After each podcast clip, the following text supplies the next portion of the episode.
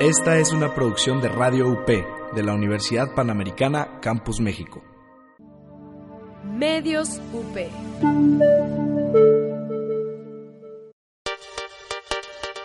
Radio UP es una estación universitaria. Las opiniones y comentarios expresados en este programa son responsabilidad de quien los emite. Los participantes autorizan las transmisiones sin fines de lucro.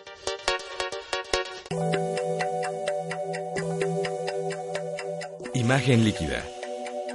El espacio de diálogo que lleva la fotografía a tus oídos. Conducen Oscar Colorado y Ulises Castellanos.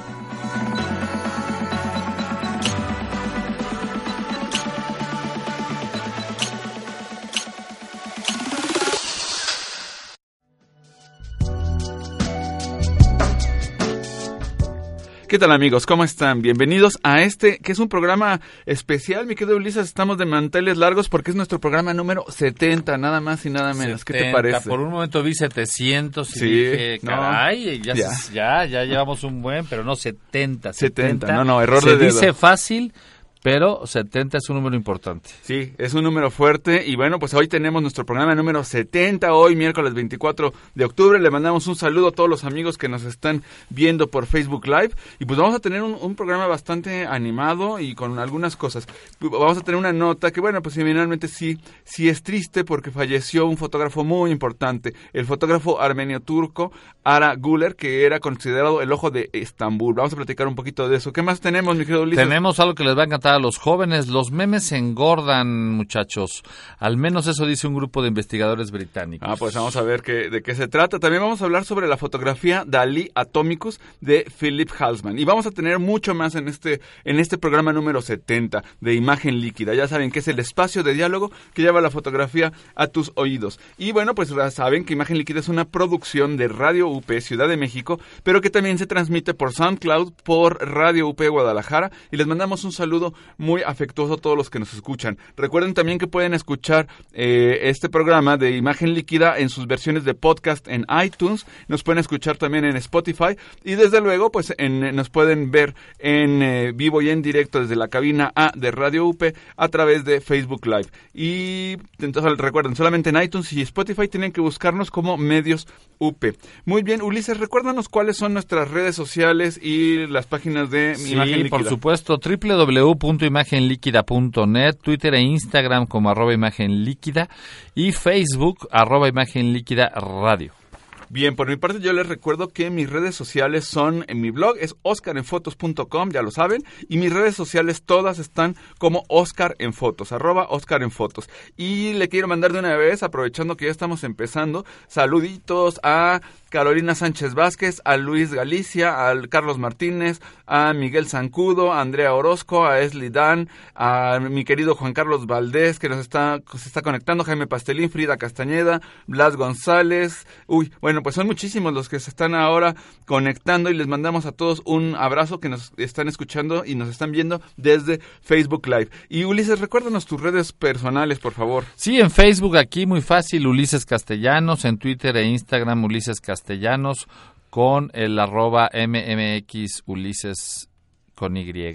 Así me encuentran en todas partes. Pues estupendo, vamos a nuestro primer corte, si les parece bien. No se vayan, que volvemos en un minutito.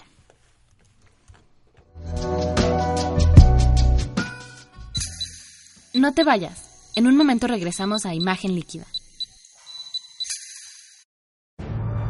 Las historias detrás del éxito de líderes que han inspirado a nuestra generación, sus inicios, sus estrategias y la mentalidad que los puso en la cima. ¿Y tú, qué estás esperando para ser parte del Club de Impacto? Escucha La Barra, el lugar donde Abraham, José María y Juan Carlos discuten sobre los hechos políticos más relevantes en nuestro país y el mundo, sin ningún filtro. Todos los martes a las 4 y media de la tarde por Radio UP. Imagen Líquida en redes sociales. Visítanos en www.imagenliquida.net, Twitter, arroba Imagen Líquida, Instagram, arroba Imagen Líquida y en Facebook, arroba Imagen Líquida Radio. Medios UP. Continuamos en Imagen Líquida. Noticias y actualidad fotográfica. Cuéntanos, Oscar. Pues muy bien, pues empezamos nuestra sección de noticias y les tengo una pues noticia triste, que es que falleció el fotoperiodista Ara Guller. Este, en estos días pasados, fíjate, el, 17 de octubre pasado falleció este fotógrafo armenio turco que nació en Estambul en 1928. Y Ara Guller se le conocía como el ojo de Estambul, probablemente el fotógrafo eh, turco más importante de la historia.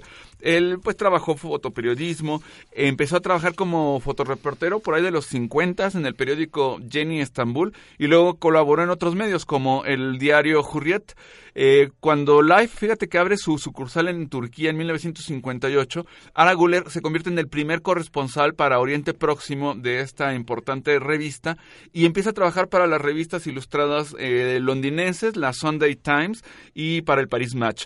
Luego conoce a Cartier-Bresson, a Henri Cartier-Bresson y forma, él lo invita a formar parte de Magnum Photos y desde, desde ese entonces, desde 1961-62, ya forma parte del colectivo fotográfico más importante del mundo. Él trabajó en Kazajistán, en India, en, Afganistán, en Kenia, en Irán, en Nueva Guinea, en toda Turquía, por supuesto. Y fue un eh, retratista muy importante. Eh, frente a su cámara pasaron eh, Picasso, Dalí, eh, Sofía Loren, Federico Fellini, eh, pasó eh, Cary Grant, Kim Novak, eh, todas estas enormes luminarias, Alfred Hitchcock, Orson Welles, Tennessee Williams, todos estos, todas estas celebridades pasaron frente a la cámara de Aragula, que fue muy importante como, como retratista, era muy, muy buen retratista, pero además, por supuesto, que fue un fotógrafo que capturó la esencia de Estambul, así como hay fotógrafos de París, etcétera. Él fue el gran fotógrafo de Estambul. Y, pues bueno, ahora que, falleció, se hizo una ceremonia luctuosa pues muy importante. Estuvo el vicepresidente de Turquía, entonces realmente un personaje entrañable. Decían que era un fotógrafo que amaba a Estambul y que era amado por Estambul. Él tenía un cafecito donde iba eh, a platicar, tenía su estudio en el segundo piso y la gente fue a verlo, a saludarlo, a estar ahí al pendiente con él y la verdad es que fue pues muy muy fuerte y muy emotivo.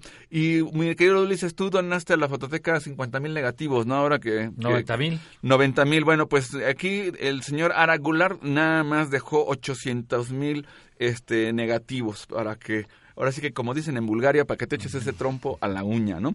Eh, bueno, pues él ah, falleció a los 90 años de un infarto, tuvo complicaciones cardíacas y pues ya eh, descansa en paz el querido Ara Guller. Y déjenme contarles que es ya, ya tengo terminado y ya está listo para publicarse el próximo sábado una mini galería con una mini biografía de este fotógrafo en oscarenfotos.com. No se la pierden el próximo sábado, ya va a estar activa para que le echen un ojo y además él también hizo fotografía documental a color a finales de los 60, lo cual lo distinguió del resto de los documentalistas. Un gran maestro en blanco y negro y no lo hacía nada, nada mal a color. Entonces, bueno, pues descansa en paz Ara Guller. Mi querido Ulises, ¿qué más tenemos? Eh, ay, tú dices que, que los, los, británicos dicen que, que, que, los memes que hacen. Pues eso dicen, que engordan, que engordan. Mira, según investigaciones británicas, ellos afirman que los memes pueden ser malos para la salud. Ahí te va. A ver, a ver. Amigos, presten atención. Investigadores en el Reino Unido advierten a los legisladores que los memes virales de Internet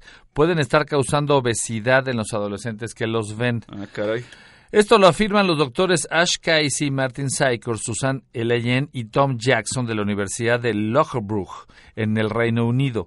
La preocupación fue compartida en una carta escrita por investigadores a un comité parlamentario británico que actualmente tiene la tarea de analizar los efectos de las redes sociales en la salud de los jóvenes, sobre todo y exclusivamente en este momento en Reino Unido. Debido a esta naturaleza, creen que los memes de Internet tienen el potencial de hacer daño a gran escala y es que los memes de Internet tienen el potencial de normalizar comportamientos indeseables tales como el bullying, el troleo o hábitos nocivos. Bueno, pues fíjate que eh, eh, es, este tipo de cosas me parecen, pues que hay que analizarlos muy bien. Yo creo que aquí los, los colegas de la Universidad de Loughborough tienen que dejar muy claro eh, cómo, cómo están midiendo estos temas, porque fíjate que justo ahora que andamos con el tema del cómic, ya sabes, el Camman y demás, el cómic en los 50 tuvo una caída tremenda por la publicación que hizo un médico que decía que 8 de cada 10 delincuentes leían cómics y de ahí se fue en picada el cómic y nunca se pudo recuperar en Estados Unidos. De la época de oro del cómic, pum, se fue en picada en los 60. Entonces, también se tiene que tener como cuidado con el tema de estos estudios para saber hasta dónde llegan. Ellos dicen que los, las gentes que ven memes eh, como que se tienden a trivializar ciertas conductas y dicen específicamente que los memes podrían ah, ayudar a que la gente suba de peso. Pues sí y no. Yo creo que aquí habría que filtrar mucho cómo se hacen estos estudios. Que sí, porque qué relación hay con lo que comes, digamos. Sí, o con exactamente. Actividad física. Si todavía me dijeran, bueno, es que cuando la gente, por ejemplo, una cosa que es objetiva y que también hay estudios sobre el tema es cuánto, cuánto comes más cuando estás frente a una computadora, frente a una pantalla de televisión, que cuando estás eh, con el plato enfrente. Se come mucho más cuando estás en la televisión o cuando estás con la computadora porque no estás poniendo atención. Y ahí, claro que, claro que puedes, puedes subir de peso. Ahora, el hecho de que veas un meme y ya por eso tú trivialices que, que, que, que se come y demás, pues es otra historia. Y fíjate que esto está muy relacionado, Ulises, con la siguiente nota, que ahí te va.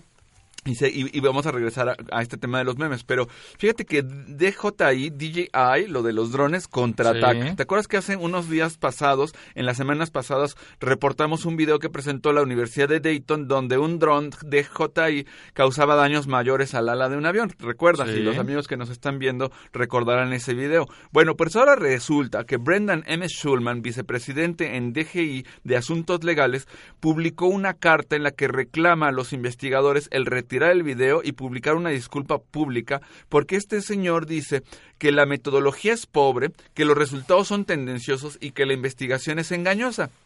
A ver, ¿por qué dice Schulman esto? Él arguye que las pruebas se hicieron a velocidad de crucero de la aeronave y que para lograr esa velocidad de crucero tendría que estar volando por lo menos a una milla, a 1600 metros de altura. Y dice que los eh, drones DJI no pueden volar a una milla de altura. Entonces, que, que la prueba que hicieron, a la velocidad a la que hicieron, no podría ocurrir. También dicen otra cosa. Ellos dicen que la Bueno, pero si el avión viene aterrizando, sí podría. Ah, claro, por supuesto, pero no a la velocidad a la que se supone que estaba, que estaba viajando. Eso es lo que dice el, el Schulman, el abogado de, el, el vicepresidente jurídico de DJI. Luego, fíjate, otra cosa que él dice, él dice que la aeronave que probaron es un, un avión Mooney M20 de cuatro plazas y él dice que dista mucho de un airliner, de estos aviones, ya sabes, este, de aerolínea, de 400 plazas. Entonces, él dice que la Universidad de Dayton debería de, de retractarse porque dice que su video está haciéndole mucho daño a DJI. No están hablando de demanda, no están hablando de nada, simplemente están diciendo que está siendo tendencioso el estudio. Entonces, a ver, mm, es interesante. yo creo que aquí hay un tema que, pues, al final del día somos un medio de comunicación, un medio de información y tenemos que darle, eh, pues, vista a las dos partes que tienen algo en conflicto. Y, y, esto no es muy distante de lo que platicabas de los investigadores de, sobre los memes. Yo creo que es muy fácil hablar a la ligera y decir, ah, sí, investigadores de la Universidad de Timbuktu dicen que, que ver, lo que pasa ver, es que ver el en el Instagram primer, en el primer ¿no? mundo sí importan mucho los las investigaciones de universidades y, y- y se toman muy en serio. Sí, sí, sí. Pero es cierto, me imagino un grupo de jóvenes quizás haciendo esa prueba y a lo mejor no tomaron en cuenta todo. Yo pienso de verdad en eso. Pienso que un dron, efectivamente, si no puede estar más allá de una milla, no puede alcanzar un, un vuelo en, en modo de crucero. Ahora, fíjate, te voy a platicar una cosa que me dijo una vez un, un amigo que hace que hace toda la fotografía de drones para el Cirque du Soleil, que es un agente muy serio y trae él ha volado helicópteros durante 20 años de radiocontrol y luego se metió a la historia de los drones. Él me decía que, fíjate, por ejemplo, si tú estás a nivel del mar, tú est- estamos en, ¿a qué altura estamos en la Ciudad de México? ¿Te acuerdas? Como dos mil y tantos metros, ¿no? 2500 y algo, Bueno, sí. dice, eso es lo que me decía este hombre. Si tú puedes volar un dron a dos mil y tantos metros en la Ciudad de México, significa que el mismo dron podría volar sin ningún problema a esta altura desde el nivel del mar. Es decir, que si tú lo sacas de Veracruz, puede potencialmente llegar a esta altura porque tan puede que vuela a esta a Sí, esta pero altura. hay un tema ahí, el tema del radiocontrol, es decir, Así es. A qué distancia, en qué distancia se rompe la liga del control que tú estás. Exactamente. Cuando se rompe el control, el, el dron regresa. Y además también hay otro tema, que es la batería que puede impulsar o no a qué altura un dron, porque eh, no tienen una batería ilimitada. Entonces también hay como todos estos factores que efectivamente la gente de DJI dice, pues es que en teoría no puede, no puede volar a estas alturas. Entonces, pues creo que lo que sí importa en estos casos es cuando uno revisa este tipo de estudios, sí verificar la, pues, la metodología que se utilizó, en qué condiciones se hace, porque de otra manera es fácil darlos por hecho. Yo creo que eh, los investigadores tanto de la Universidad de Dayton como de la Universidad Británica que nos comentabas hace un ratito, lo hacen con seriedad y no, no tienen ninguna intención de, de, decir ninguna mentira, pero sí hay que leer la letra chiquita en las investigaciones. Muchas veces también, por ejemplo, hay, hay ciertas regulaciones de ciertos alimentos donde hay investigaciones, pero la investigación está pagada por alguien y hay que revisarlo. No es que esté mal, de hecho se publica abiertamente, pero sí hay que darle un segundo filtro a los temas que tienen que ver con estas investigaciones, porque de otro modo se puede generalizar y ese es un error que puede darnos problemas. Pues muy bien, mi querido Ulises, pues vamos, ¿les parece bien a nuestro siguiente corte? Y regresamos en un minutito más con imagen líquida. No se vayan. No te vayas. En un momento regresamos a imagen líquida.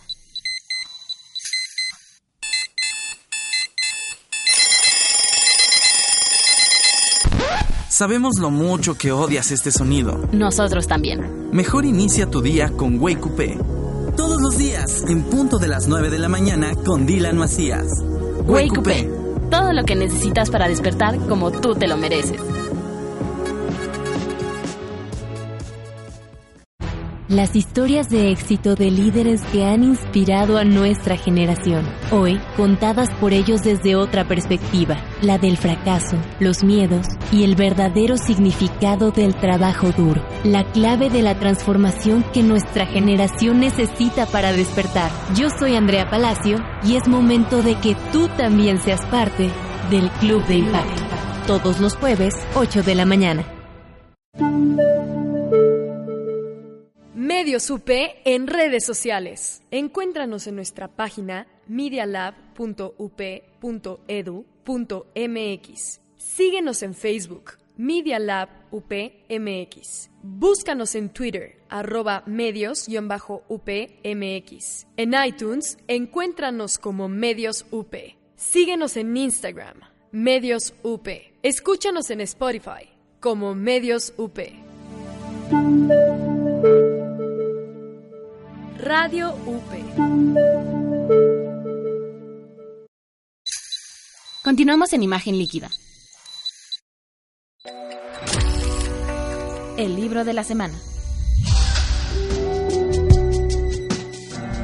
Bien, estamos de regreso en Imagen Líquida y ahora les traemos el libro de la semana. Y déjenme mostrárselo a los amigos que nos ven y nos escuchan por Facebook Live, los amigos que nos escuchan en el podcast, pues como que van a tener que imaginárselo.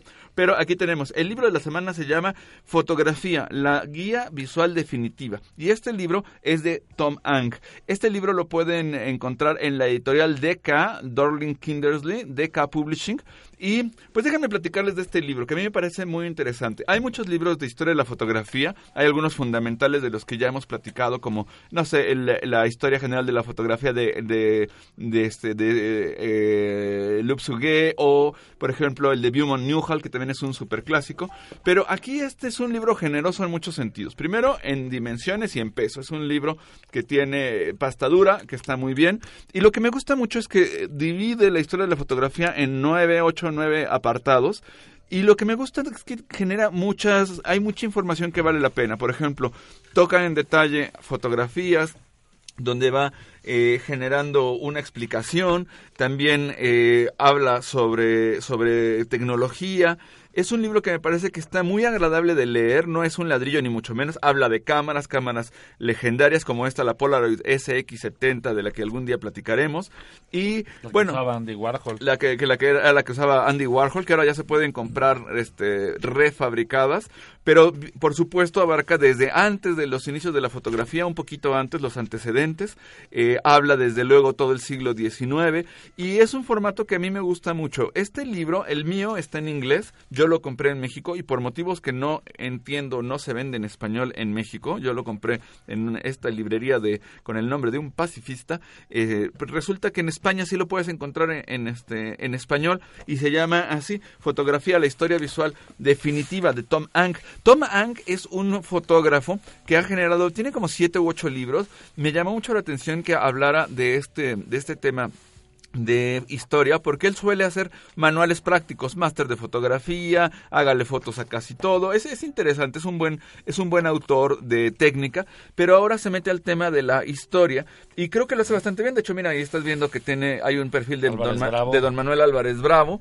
Eh, entonces es un libro que está está bien escrito, está bien hecho, muy bien ilustrado. Eh, esto es algo que a mí me gusta mucho de esta editorial Deca Publishing porque hace buenos libros, no son no son Este libro lo pueden encontrar en pasta dura y con una muy buena edición en 28 euros en Europa, en, en específico en Amazon. En México no es muy barato, pero sí vale la pena porque es muy buena la impresión y demás y anda rondando el precio de los 788 pesos más o menos. Entonces, creo que para quien no, no importa si se es alguien avanzado y se sabe mucho de fotografía o alguien que apenas está comenzando, me parece que este libro fotografía, la historia visual definitiva de Tom Hank, es un buen libro, es un libro que les va a gustar, lo van a disfrutar muchísimo, está muy agradable de leer, es el clásico, está en el formato de coffee table, es decir, este libro grande que te tomas una cerveza, que estás eh, leyéndote con un café, con un té y que lo disfrutas muchísimo y que no te lo tienes que devorar de una sola sentada, sino que lo vas viendo, leyendo y releyendo. Entonces creo que es una buena lectura, ¿no, mi querido Ulises? Está muy bueno, está muy bueno, se los recomiendo ampliamente, se van a entretener, van a aprender más de la fotografía van a ver cómo leer, cómo analizar una fotografía, está, está estupendo. Sí, este es un libro que creo que vale mucho la pena como una buena edición y que realmente, pues sí, sí es una pequeña inversión, pero es un buen, buen libro. Entonces, eh, en inglés recuerden Photography, The Definitive Visual History y en español Fotografía, la historia visual definitiva de Tom Hank, de Decca Publishing, Darling Kindersley Publishing y lo pueden encontrar en todas las librerías en tanto en Europa como en México. Muy bien, pues si les parece bien, vamos a nuestra siguiente sección, no se vayan. Bitácora visual. Mi querido Ulises, pues estamos de vuelta con tu gustada sección Bitácora Visual. Platícanos, ¿qué nos tienes hoy, esta semana? ¿Qué nos, qué nos vas a contar? Pues mira, vamos a platicar estos días de, de lo que viene en la Photo Week y quiero platicarles, ya platicamos un poco de Daniel Aguilar la vez pasada, incluso lo tuvimos aquí y demás. Eh, ya platicamos de... Con Daniel Aguilar abriremos la semana, fotoperiodista, ya hemos hablado de él. El, para el martes vamos a tener lo de Camán, tú ya nos platicaste de lo que viene con ese cómic. Sí, y para el miércoles vale la pena platicar eh, sobre Santiago Arau el fotógrafo que actualmente, digamos, está, eh, pues obviamente con el tema de los drones. Santiago es un fotógrafo eh, joven, relativamente nuevo en el tema documental, aunque tiene 15 años trabajando como fotógrafo. hacía mucha fotografía comercial. Les voy a poner unos videos a los que nos están viendo por Facebook, a los que nos están escuchando en radio o nos están escuchando más adelante en podcast, métanse a la página de Santiago, es santiagoarau.com y van a ver en la parte de video unos trabajos que hizo Santiago, por ejemplo, para las Olimpiadas de Sochi o para los Juegos Olímpicos de Sochi en 2014. Estuvo patrocinado por una compañía latinoamericana y esta compañía, eh, evidentemente, pues le pidió unos, unos videos para que los latinoamericanos hablaran sobre lo que significaba esquiar. Y obviamente que están muy bien hechos, está muy padre lo que, lo que refiere el, ahora sí que el propio Santiago ahí como, ahora sí que como, como autor, ¿no? Como autor del, del video. Están los testimonios de los latinoamericanos, pero sobre todo vale la pena ver eh, cómo resuelve el tema visual. Eh, es esta serie de videos en donde aparecen los rostros con frases cortas, pero lo curioso es que todos son eh, latinoamericanos en medio de la nieve y la verdad está muy interesante tanto el video como la parte visual. el, el color que él decidió, este, que él decidió utilizar. Él es un fotógrafo, digamos, eh, que planea muy bien las cosas que hace. Es un fotógrafo eh, meticuloso, es un fotógrafo, me atrevería a decirlo, intelectual. Y ahora que tiene dos años usando los drones, ahora está pues metidísimo. Hoy tiene fotos, hoy en la mañana, si se meten a su cuenta de, de Twitter o de Instagram, van a ver las fotografías de los volcanes desde el dron, desde la Ciudad de México. Fíjate que una cosa que me gusta mucho de, de, Santiago, que incluso ya nos acompañó alguna vez aquí en la cabina de imagen líquida, es que es un fotógrafo que, como tú bien dices, metódico, una persona seria, etcétera, que cuando se, se mete a trabajar con el dron, lo hace muy bien, o sea, planifica muy bien, trabaja de una manera muy rigurosa, y aunque ahora con los drones sí nos hemos acostumbrado a tomas inusuales y cosas que, que antes, pues tú lo sabes muy bien porque tú hiciste fotografía aérea y te subías al helicóptero y hacías tomas desde Sí. de, de la Ciudad de México y cosas por el estilo. Eh, pues no se trata nada más de tener un dispositivo eh, arriba, ¿no? Sino cómo lo utilizas y cómo lo trabajas. De hecho, por ahí tiene algunas imágenes, videos y tiene eh, timelapse que son francamente muy, muy bien hechos. No solamente en el punto de vista pues de la curiosidad de tener el dron, sino las historias que cuenta. Recordarás que ahora en el eh, cuando estu- estuvo el tema del el terremoto del, del 19 de septiembre del año pasado, él hizo una serie de registros visuales muy importantes porque le ayudaron mucho a las autoridades a ver en todos los ángulos eh, edificios que de otra manera hubiera sido imposible revisar simplemente porque estaban derrumbando y no se podía no se podía tener estos registros de saber cómo funcionaba. Entonces, Sí, y, claro, y- y qué fuerte, ¿no? que en ese periodo fue el periodo que yo conocí a Santiago y nos vimos durante los días del terremoto y lo recuerdo agendando todos los días en función de las notas que veía en los diarios y decidió documentar todos los edificios o las zonas emblemáticas de la destrucción del 17, pero lo hacía metódicamente, decía, en Xochimilco hay estos tres, hoy voy a Xochimilco a registrar todo lo que pasó en Xochimilco, mañana voy a la Benito Juárez, mañana, pasado mañana voy a la Cuauhtémoc, voy a regresar a la colonia de doctores, de tal manera que hizo un mapeo, no se fue como al azar, y al final hizo un documental o hizo un, un documento en video que todo mundo utilizamos, porque además te voy a decir una cosa, lo puso al aire Sí, sin sí, cobrar. Sí, además eso fue muy No se interesante. lo vendió a nadie. Sí, o sea, eh, eh, eh, hizo un trabajo bien hecho y ha sido un trabajo que ha sido aprovechado y que además él comparte de manera muy generosa, lo cual de verdad eh, es muy digno de, de ser resaltado. Santiago me parece que tiene un ojo donde además capta la inmensidad de las ciudades, como una ciudad tan grande como la Ciudad de México a través de su dron, funciona muy bien. Pues es un, un gran fotógrafo y vamos a tener con él un taller, ¿verdad? Un taller que empieza a las 4 de la tarde. el, día- eh, el miércoles, ¿verdad? el miércoles, ¿qué es? 5, 5, 6, 6, 7. Y va a tener plática en la noche. A ver, yo creo que ahí sí vale la pena para los amigos que nos escuchan y que nos ven que tomen nota, porque Sí. aunque todos los eventos de la Photo Week son abiertos al público y no tienen costo, sí necesitan. Sí tenemos un cupo. Sí es importante, en estos casos nada más tenemos 20 lugares para estos Para el talleres. taller. Entonces sí, de hecho ya tengo un par, este Isabel Taracena ya nos mandó eh, su inscripción, José Manuel Bamonde también ya nos mandó. Vamos a poner Pero- el requisito de ahora en adelante a partir del número 15 es que traigan su dron porque todo el mundo viene a ver, va a venir a verlo volar, pero mucha gente no tiene dron. No, yo creo que hay- Entonces van a venir a verlo. eh, él no sé si les vaya a prestar su dron, no lo creo. De hecho no creo porque además... eh, ah, no, porque además es un tema de licencias. Hay y él hay acaba de renovar su licencia. Y además él Sí. tiene un dron que no está Sí, tan sí, elemental. Pero este, alguien que quiera aprender a, a- a volar un dron que tenga licencia, se puede venir Tráigase su dron. y o- puede volar su dron junto con él. Y también, bueno, al final del día la idea es que la gente, la gente se, se, asome, vea en Sí. el taller, pero que se inscriban. Esto es importante. Ya sea que te manden Ya tenemos a un correo, es fotoweekup@gmail.com. Perfecto, fotoweekup.gmail.com para que puedan inscribirse, porque sí, tenemos un cupo limitado, no, no podemos, sobre todo porque la idea es que se aprovechen estos Así talleres. es. Y no, se sientan mal si no alcanzan lugar en el taller, podrán eh, incorporarse a la conferencia, que tenemos ahí un cupo casi de 90 Sí, personas. esta va a ser a, las A las- 8 de la noche este mismo día. 8 de la noche, el mismo día, aquí en la UP. Eh, tenemos varias entradas por Extremadura, por este Augusto Rodín. Ahí vamos a tener el 490 y ¿qué número es el de afuera? El 4, el, más fácil si quieren venir en Uber o, o, quieren ponerlo en su Waze o en Google Maps es Augusto Rodán 460. 460. Es entrada aquí en Miscuac. Eh, la ciudad, aquí tenemos este Vamos a tener alumnos en las puertas, van a, los van a identificar con unas playeras negras que dirán Photo Week y ellos los pueden llevar para la gente que es externa de la universidad, los podrán llevar al salón que corresponde. Será a las 8 de la noche. Santiago nació en 1980, tiene, está rondando los 38 años de edad. Ha dado conferencias en Casa América en Madrid, ha estado en Los Ángeles, eh, ha expuesto y trabajado con la gente del Museo de Arte Moderno de Filipinas. Eh, por supuesto, ha trabajado mucho últimamente en México y es hoy por hoy uno de los fotógrafos contemporáneos eh, más interesantes que hay en el ambiente. Ha publicado en la BBC, en The Guardian, en El País y, por supuesto, en medios nacionales como El Universal, Reforma, Aristegui Noticias o Animal Político.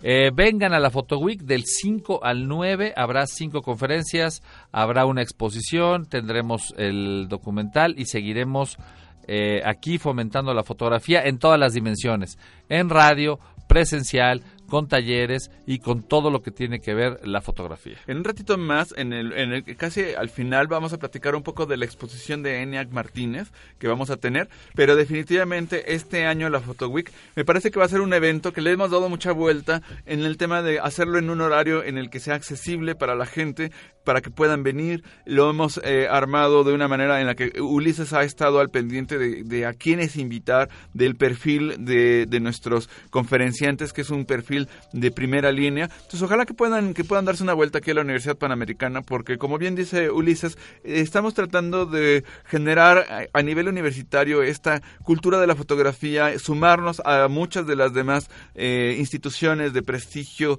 que en la Ciudad de México y en nuestro país en general están promoviendo el amor a la fotografía. Y pues creemos que vale mucho la pena, pero estos esfuerzos siempre se verán eh, recompensados por la asistencia y por el gusto de quienes nos están están eh, viendo y quienes nos están escuchando. Entonces los invitamos a que vean en Facebook, ya tenemos nuestra, nuestra agenda completa, que se den una vuelta, que puedan acompañarnos en la Universidad Panamericana, porque realmente nos va a dar muchísimo gusto poder recibirlos y que vengan de donde vengan. Saben que en la Universidad Panamericana tienen las puertas abiertas. Muy bien, pues si les parece bien, vamos a lo que sigue. Historia de la fotografía.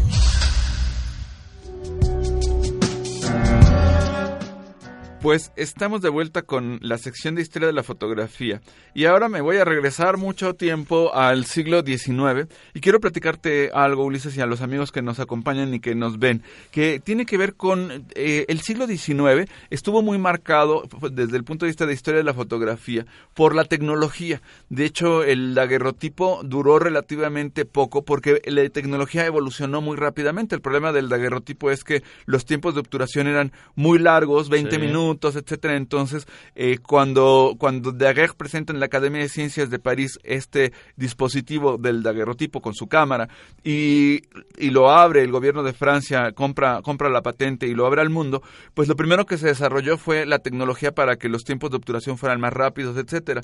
Muy pronto llegó un, eh, eh, un desarrollo que fue el colodión húmedo, pero que era muy latoso, porque el colodión húmedo lo que ocurría era que se ponía una placa de cristal una suerte de gel muy diluido y tenía que trabajarse el colodión húmedo, pues como, como el nombre lo indica, en húmedo. Y eso era muy latoso. Para la fotografía en locación era la muerte. Muy poca gente hacía fotografía en locación. Yo creo que de los muy pocos que lo hicieron fue gente como, eh, eh, como, ay, se, me fue el nombre. Ahorita les, les digo quién hizo fotografía, que hacía sus carretas y toda esta historia, e incluso tuvo una, una galería de, de eh, celebridades. Bueno, pues resulta que como era muy latoso este asunto de eh, hacer la fotografía en húmedo y procesarla de inmediato, necesitabas auténticamente un laboratorio ambulante hubo un desarrollo que fue fundamental en la historia de la fotografía que hizo Richard Leach Maddow.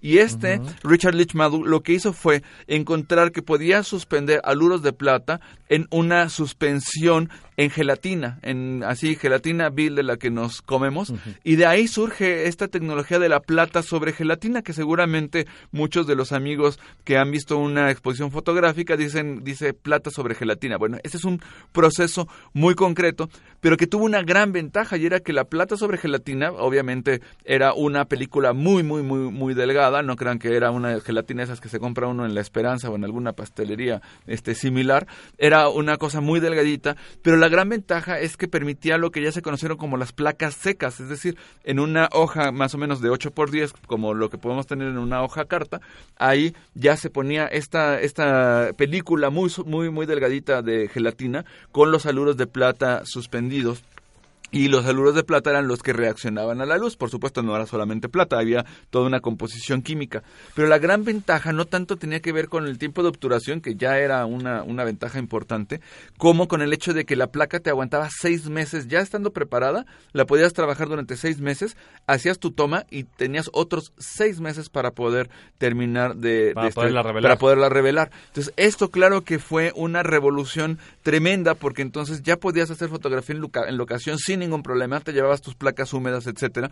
Y ya lo hemos platicado en alguna otra ocasión, pero aquí ahora sí que como dicen, el ganón fue George Eastman, porque este contador resulta que empezó a ver que era un buen negocio el tema de las placas secas y genera una empresa que se llamó la George Eastman Dry Plate Company. Eran las placas secas, ya las comercializaba y empezó a ganar millones de dólares. La ventaja que tuvo fue que se le ocurrió poner esto, estos, eh, este desarrollo de la gelatina de la placa seca en rollos y poner 100 fotografías en las primeras cámaras eh, Kodak que eh, él crea, las Brownie, etcétera, la Kodak número uno, la Kodak Brownie, y entonces ya se vuelve la fotografía como el fenómeno que conocemos realmente o que conocimos ya eh, Sí, sí, sí, sí, en- sí. cuando ya éramos niños y comprábamos nuestro rollo, etcétera. Pero todo esto, esto viene de Richard Leach Maddox y en su momento que lo aprovechó George Eastman, pero Richard Leach Maddox fue quien inventó esta idea de la plata sobre gelatina y todavía hoy me parece que es muy seductor eh, ver este formato porque es muy bonito el, la pureza de los de los de los las gamas de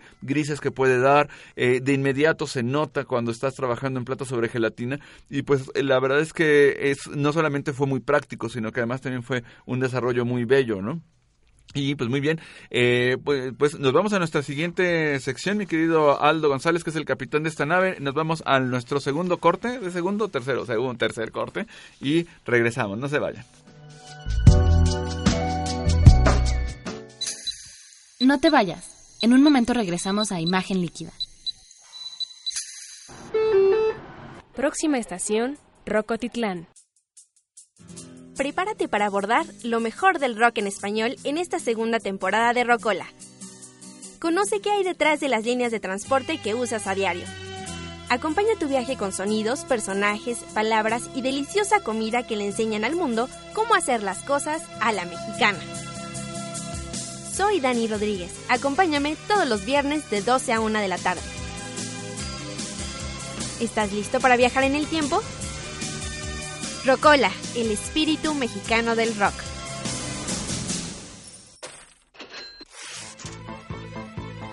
¿Sientes algo mal en tu cartera? ¿Necesitas curar tu falta de información económica? ¿Has pasado del signo positivo al negativo? Escucha a los especialistas para saber cómo prevenir estas situaciones. Solo en Diagnóstico Económico. Diagnóstico económico. Todos los jueves de 1 a 2 de la tarde con el doctor Gabriel Pérez del Peral e invitados. Imagen Líquida en redes sociales. Visítanos en www.imagenliquida.net, Twitter, arroba Imagen Líquida, Instagram, arroba Imagen Líquida y en Facebook, arroba Imagen Líquida Radio. Escucha, imagina, siente, vive. Radio UP. Continuamos en Imagen Líquida. Fotografía de un mundo en movimiento. Muy bien, pues estamos de vuelta y ya acabo de subir la fotografía que vamos a platicar el día de hoy. La pueden ver en mi Twitter. Eh, y es una fotografía emblemática. Se llama el Dalí Atomicus de Philip Halsman de 1948. Esta imagen, Ulises, yo creo que es de estas imágenes que todos recordamos porque es realmente es fantástica. Yo la tuve memorable, muchos ¿no? años en mi casa, en mi cuarto, muchísimos años. Es una foto que me encantaba, que la veía una y otra vez.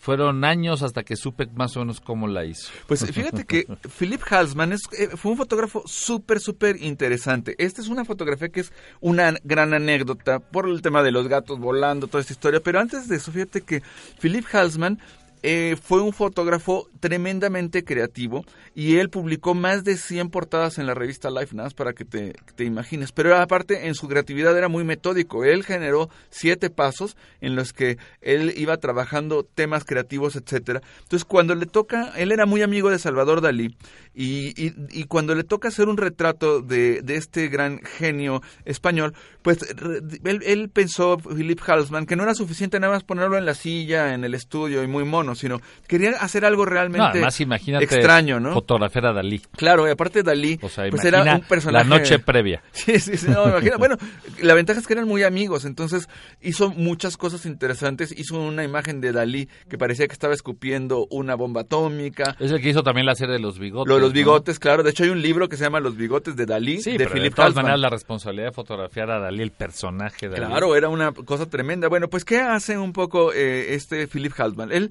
decide inspirarse en una pintura de Dalí que se llamó Leda Atómica y entonces crea una escena elaborada para rodear al artista con el surrealismo que caracterizaba al propio Dalí.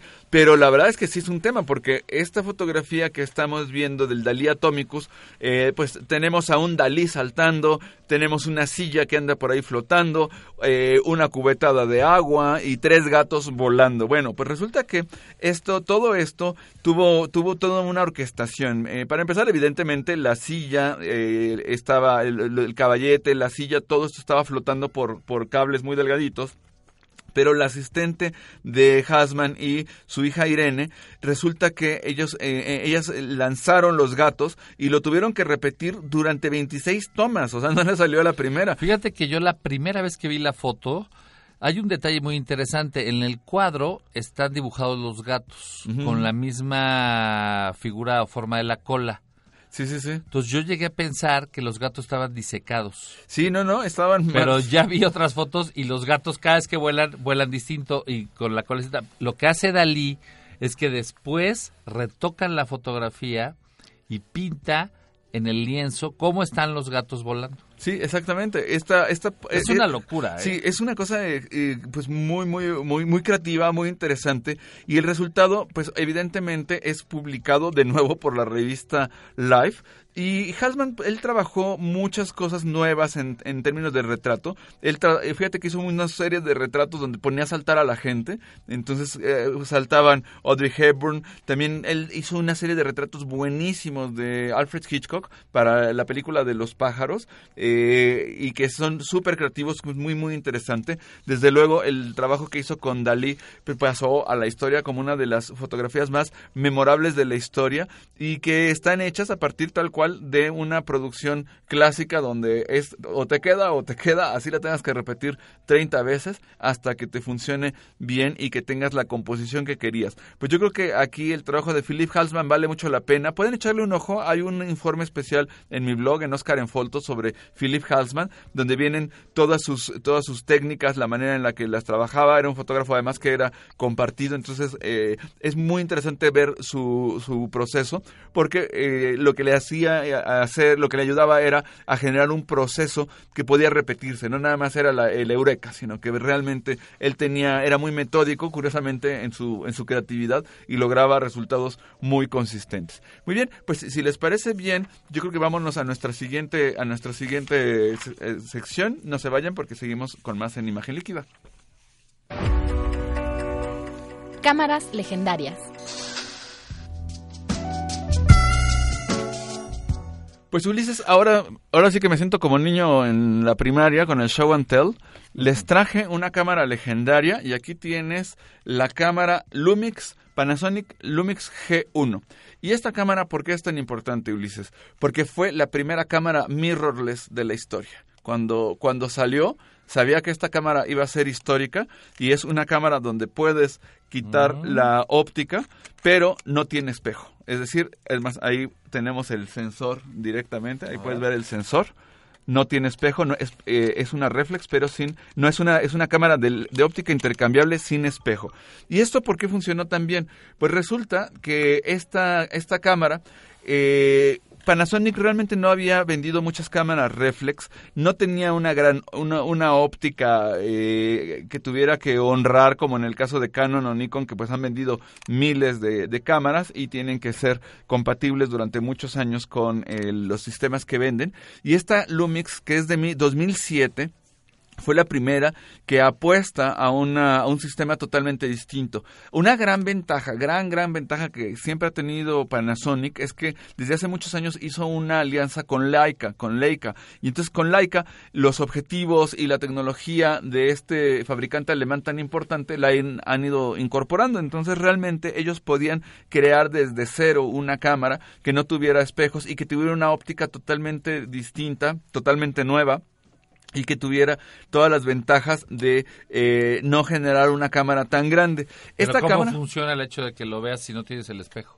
Ah, pues porque directamente entra al, sensor. al sensor. eh, Y ahí vemos la imagen. Que es como ocurre, por ejemplo, en los, en los celulares y toda la historia. ¿Cuál es la, la- la clave? Que tengas la óptica intercambiable. ¿Por qué importa tanto? Porque en las cámaras reflex tienes que rediseñar toda la óptica si quieres quitarle el espejo y el espejo ocupa espacio, te genera, eh, te genera eh, más, te genera ciertos problemas en términos de velocidad, de tiempos de obturación, etcétera, porque hay que mover el mecanismo y sobre todo en términos de Esta cámara, la G1, fue un poco criticada porque parece mucho una reflex. Si te fijas, tiene la típica jorobita, etcétera. Si te fijas, no tiene un visor óptico, sino que es un visor electrónico. Pero esto era solamente el principio. Esta cámara dio origen a otras, como esta, una cámara eh, Lumix GF1, que como puedes ver la óptica es mucho más pequeña y la cámara ya no parece una cámara reflex, sino que es una cámara pequeña, pero que tiene el mismo tamaño de sensor. Estas cámaras ya empezaron a aprovechar realmente el que no tuvieran una óptica grande, que tuviera la calidad de una cámara mucho más grande, mucho más grande el, sensor, y que sí pudiera ser intercambiable la, la óptica y la imagen. De hecho, si tú intercambias la óptica de, este, de esta cámara con esta, puedes utilizar, ya, ya es intercambiable la posibilidad de, de trabajar, por ejemplo, en este caso estoy poniendo un lente de 20 milímetros en la cámara, que te queda muchísimo más compacta. Esta, eh, eh, como es un sensor eh, de micro 4 tercios, este es por 2. Entonces, si aquí dice 20 milímetros, el lente funciona con un factor de conversión del 2 por, significa que es un 40 milímetros. Esta es una, una típica imagen que te puede servir mucho para la fotografía de calle. Y a mí esta, esta cámara, la Lumix GF1, que es una sucesora de, de esta primera cámara mirrorless, pues me acompañó en muchos trabajos fotográficos precisamente porque tiene muy buena calidad de imagen y eh, la óptica, en este caso es una óptica muy grande, pero la que cuando le pones el lentecito este pancake funciona de maravilla. Es realmente una cámara no muy tiene compacta. visor, este, Esta ya no tiene visor. es en Este, la pantalla. Así es, tienes que encuadrar directamente desde, desde la pantalla. Pero eh, gracias a estas cámaras es que hoy tenemos las mirrorless de, de Sony, de diferentes eh, fabricantes, incluso ya se subieron al barco tanto Nikon como, eh, como Canon, porque están encontrando este tema de que son más rápidas, eh, puedes tener tiempos de obturación, más que el tiempo de obturación, la ráfaga es la que puede eh, aumentar considerablemente. Entonces, sí que fueron cámaras que tardaron algún tiempo en, en volverse eh, más populares, precisamente porque cuando tú te dedicas a vender lentes y los lentes ya no son compatibles y tienes que crear desde cero, eh, que tanto Nikon como Canon le dieron muchas vueltas a, a si se subían a este barco o no, pero tal cual parece ser que este es el futuro, eh, es un futuro que tardó en llegar, si te fijas esta cámara de 2007 estamos 11 años, años, 11 11 años. años después, Sí, porque tanto Canon como Nikon pues se defendieron como gato boca arriba trabajando sus formatos grandes, etcétera, pero esto es lo que es, por eso hoy esta categoría de estas cámaras, pero ya de nivel profesional, full frame, de muy alta calidad, ya son los que están empezando a imperar. Y no son tan pequeñas las cámaras, pero sí nos dan muchas ventajas desde el punto de vista de óptica. Entonces, esta cámara, la G1 de Panasonic de Lumix, fue una cámara absolutamente revolucionaria en su momento. Y creo que la, quise traer para que nuestros amigos vean en nuestro apartado de cámaras legendarias estas cámaras que han cambiado radicalmente la historia de la fotografía. Y no es una cámara tan vieja, es una cámara que tiene 10 años y que además funcionan hoy perfectamente y creo que dan una, una calidad óptica que son valen la pena, son muy prácticas. Y lo único que, me da un poco de tristeza, Ulises, es que hoy ya no se encuentran las cámaras Panasonic tan fácilmente. Si tú te vas a una tienda de almacén en la Ciudad de México, como pueden ser, ya sabes, Liverpool, el Palacio de Hierro, ya solamente están vendiendo a los muy grandes, a los tres tigres, como les llamas tú, ¿no? A, este, a Canon, Nikon, Sony, pero estas cámaras ya no las estás encontrando. Es muy difícil. Si acaso encuentras también algunas Fuji, pero bueno, pues ya no son tan comunes. Bueno, pues si les parece bien, vamos a nuestro siguiente apartado. No se vayan. Tema de actualidad. Pues Ulises, ya, ya prácticamente estamos terminando el programa, nos falta poquito, este es el último apartado y yo quería compartirles un poco más de información sobre la exposición fotográfica que vamos a tener con motivo de la eh, de la Photo Week 2018. Como tú recordarás muy bien, un día en la cabina trajiste el libro de ENIAC de Tanger a Calais, que hizo exactamente hace un año. Hace un año eh, ENIAC estaba en el norte de Marruecos, estaba viajando hacia Calais, que está al norte de Francia, y pues resulta que hizo un conjunto de fotografías que le llamó así, Tanger Akale, eh, del libro que tú me hiciste favor de, prestar. Eh, pude platicar después con ENIAC eh, y, claro que este es un cuerpo de obra que él lo hace en un momento en el que fallece su padre. mientras él estaba de viaje, conoce la noticia de que su padre muere y entonces yo digo que esta obra de, de ENIAC se convierte en una elegía, este, este formato literario de, dolor, de pérdida, de muerte.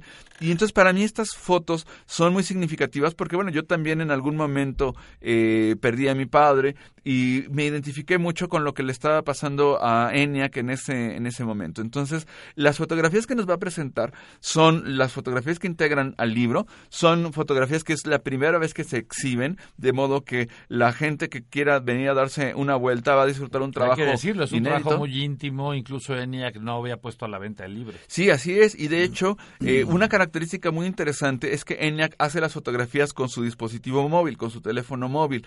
Eh, ENIAC nunca le ha tenido miedo a los diferentes formatos, ha jugado con la cámara panorámica, ha jugado con las cámaras de juguete, las Holga, etcétera, y ahora utiliza el móvil, que a mí la verdad es que el tema de que lo hubiera hecho con el móvil me parece pues muy anecdótico, es decir, pues está bien qué bueno que los hizo con él, pero realmente lo que importa es el ojo de ENIAC, que está viendo, trabaja a color, ya él durante muchos años recuerdas que trabajó en blanco y negro, empieza en su trabajo Ríos, que le tardó seis años en, en generar, empieza a mezclar. una temporada con la panorámica cuando eran cámaras panorámicas. Así es, él trabajó. Y él, él no, no habla mucho del asunto y no, no, no le gusta mucho comentar sobre eso, pero fue es un gran maestro del formato panorámico. Él en algún momento me dijo que dejó de hacerlo porque le agarró el modo, es decir, como que ya, ya, ya le encontró el chiste y dijo, ya, me quiero mover hacia otro lado. Pero entonces, en este formato del teléfono, ENIAC trabaja color, trabaja, además produce el libro que es un libro que él mismo editó, hizo muy poquitos ejemplares, hizo primero una tirada de 100 que fue el que tienes tú y luego ya generó una segunda un segundo tiraje que ya prácticamente se le acabó, de hecho la última vez que lo vi eh, tenía pues apenas unos cuantos ejemplares, pero las fotografías las vamos a tener aquí en la Photo Week, nos va a acompañar ENIAC en la inauguración, eso va a estar muy bien, tomen nota de la fecha porque va a ser el jueves 8 de eh, noviembre, a, las 5 de, la tarde.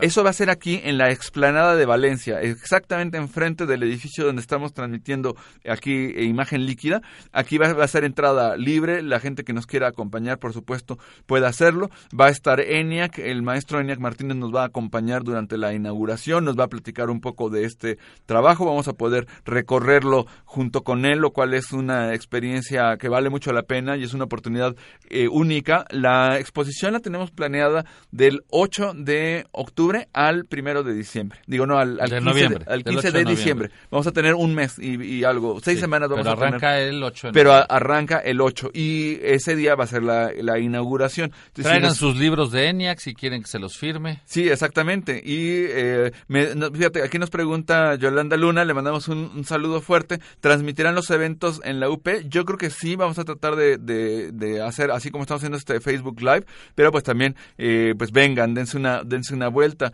Eh, a ver, vamos a ver quién nos está Por lo menos el programa del miércoles de esa semana se lo dedicaremos a la foto. Además, yo sí les Yo recomiendo... que tendremos aquí invitados. y Ah, sí, por supuesto. No, y además también una cosa es importante, sobre todo para mi querida Yolanda.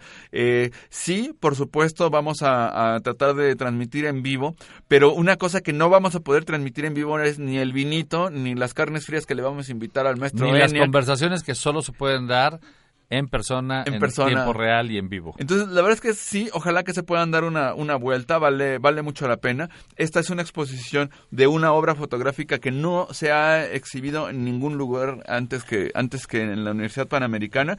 Y bueno, vamos a tener eh, pues este gusto de poder recibir al maestro Eniac Martínez en esta exposición que se va a llamar, evidentemente, de Tánger a Calais y va a valer mucho la pena. Y entonces, bueno, pues, eh, pues se nos ha acabado el tiempo, mi querido Ulises, ya ahora sí Vámonos. es momento de, de- de- de despedirnos. ¿Qué- ¿Qué, Vámonos. saludos tenemos? Saludos para Ireri G, para César Márquez, para Luis Fernando, Pablo Gutiérrez y todos los amigos que nos escuchan desde Mixcloud, incluido un amigo que vino de Tijuana para eh, conocer el programa y estar por acá. No, pues buenísimo. Yo les quiero mandar un saludo a Marco Vinicio Payán. Marco, profesor de aquí de la Universidad Panamericana, entrañable amigo, amante de los temas digitales. Te mando un abrazo muy fuerte. A Fabián Ontiveros, a Josu Saldívar, a América Rocío. Esperamos por algún día estar para allá en Tabasca. Nos dará mucho gusto verte. Iván Gari, Alejandra Osorio. Le mandamos un saludo, maestra Osorio. Ale, cuídate mucho. Te mandamos un saludo a la UAM. Eh, Alejandro Tello, Marcelo Caballero. Y pues a todos los amigos que nos siguen desde las redes sociales. Por aquí tenemos a Al Rabi Arredondo. Te mandamos un saludo a Maro Fitzmaurice. ¿Quién más? Yolanda Luna, ya, la, ya te José comentamos. Mercado, José Mercado. También José Mercado, efectivamente. Alejandro García Villarruel, mi querido Alejandro, te mandamos un abrazo muy fuerte. Blas González. Y bueno, pues se nos ha acabado el tiempo y la verdad es que es un gusto estar compartiendo imagen líquida con tontos ah, y tan eminentes amigos. Pues solamente nos resta eh, decirles muchas gracias por acompañarles. Mi nombre es Oscar Colorado y le hemos- hemos llevado la fotografía del mundo y el mundo de la fotografía. Hasta la próxima. Producción Jessica Patiño. Producción general Aldo González Alcilo. Así presentamos Imagen Líquida. Los esperamos la próxima semana, aquí, en Radio UP. Transmite tu vida.